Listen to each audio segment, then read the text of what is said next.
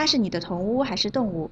大家好，我是 lingu 妹汉语口语角的猪猪，欢迎收听本期节目。Hello，大家好，我是来自马来西亚的丽丽。丽丽，今天有没有想分享的故事啊？嗯，我说一个在我上汉语预科班的时候发生的事儿吧。好啊，说说。哎呀，一想起这件事儿，我就想大笑。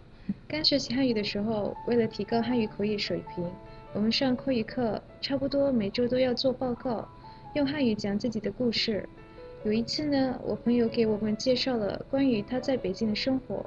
当时呢，他汉语不是那么好，常常发错音。他首先介绍了学校和宿舍，然后呢，接着介绍他的动物。猪猪，你猜他介绍了什么呢？他的动物是什么动物？狗吗？哈哈，到最后介绍了一个人，不是动物。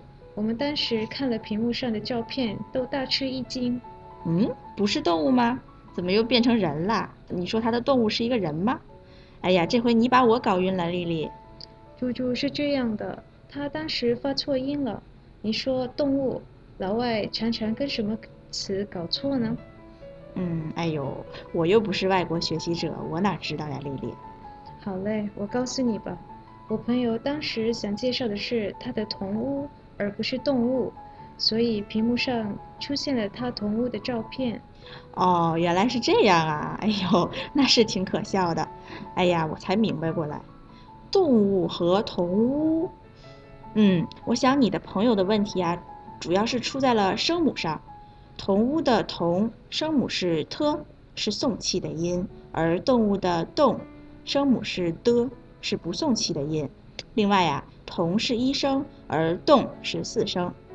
对，后来我们老师也和大家讲了这两个词的区别了。嗯，哎，那丽丽，你来说说这两个词意思的区别吧。好啊，同屋是在宿舍或房间跟我们一起同住的人。动物呢是英文中的 animal，比如猫、老鼠、鱼等等。嗯，解释的很好，来造个句呗。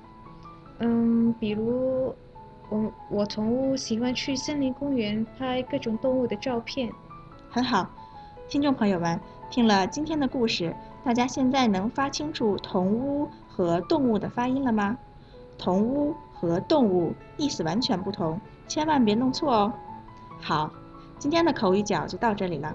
如果有疑问、意见或者建议，您可以到 linguemei.com 留言。感谢大家对 lingu 美汉语口语角的支持，也谢谢丽丽给我们带来的分享。我们下期再见。再见。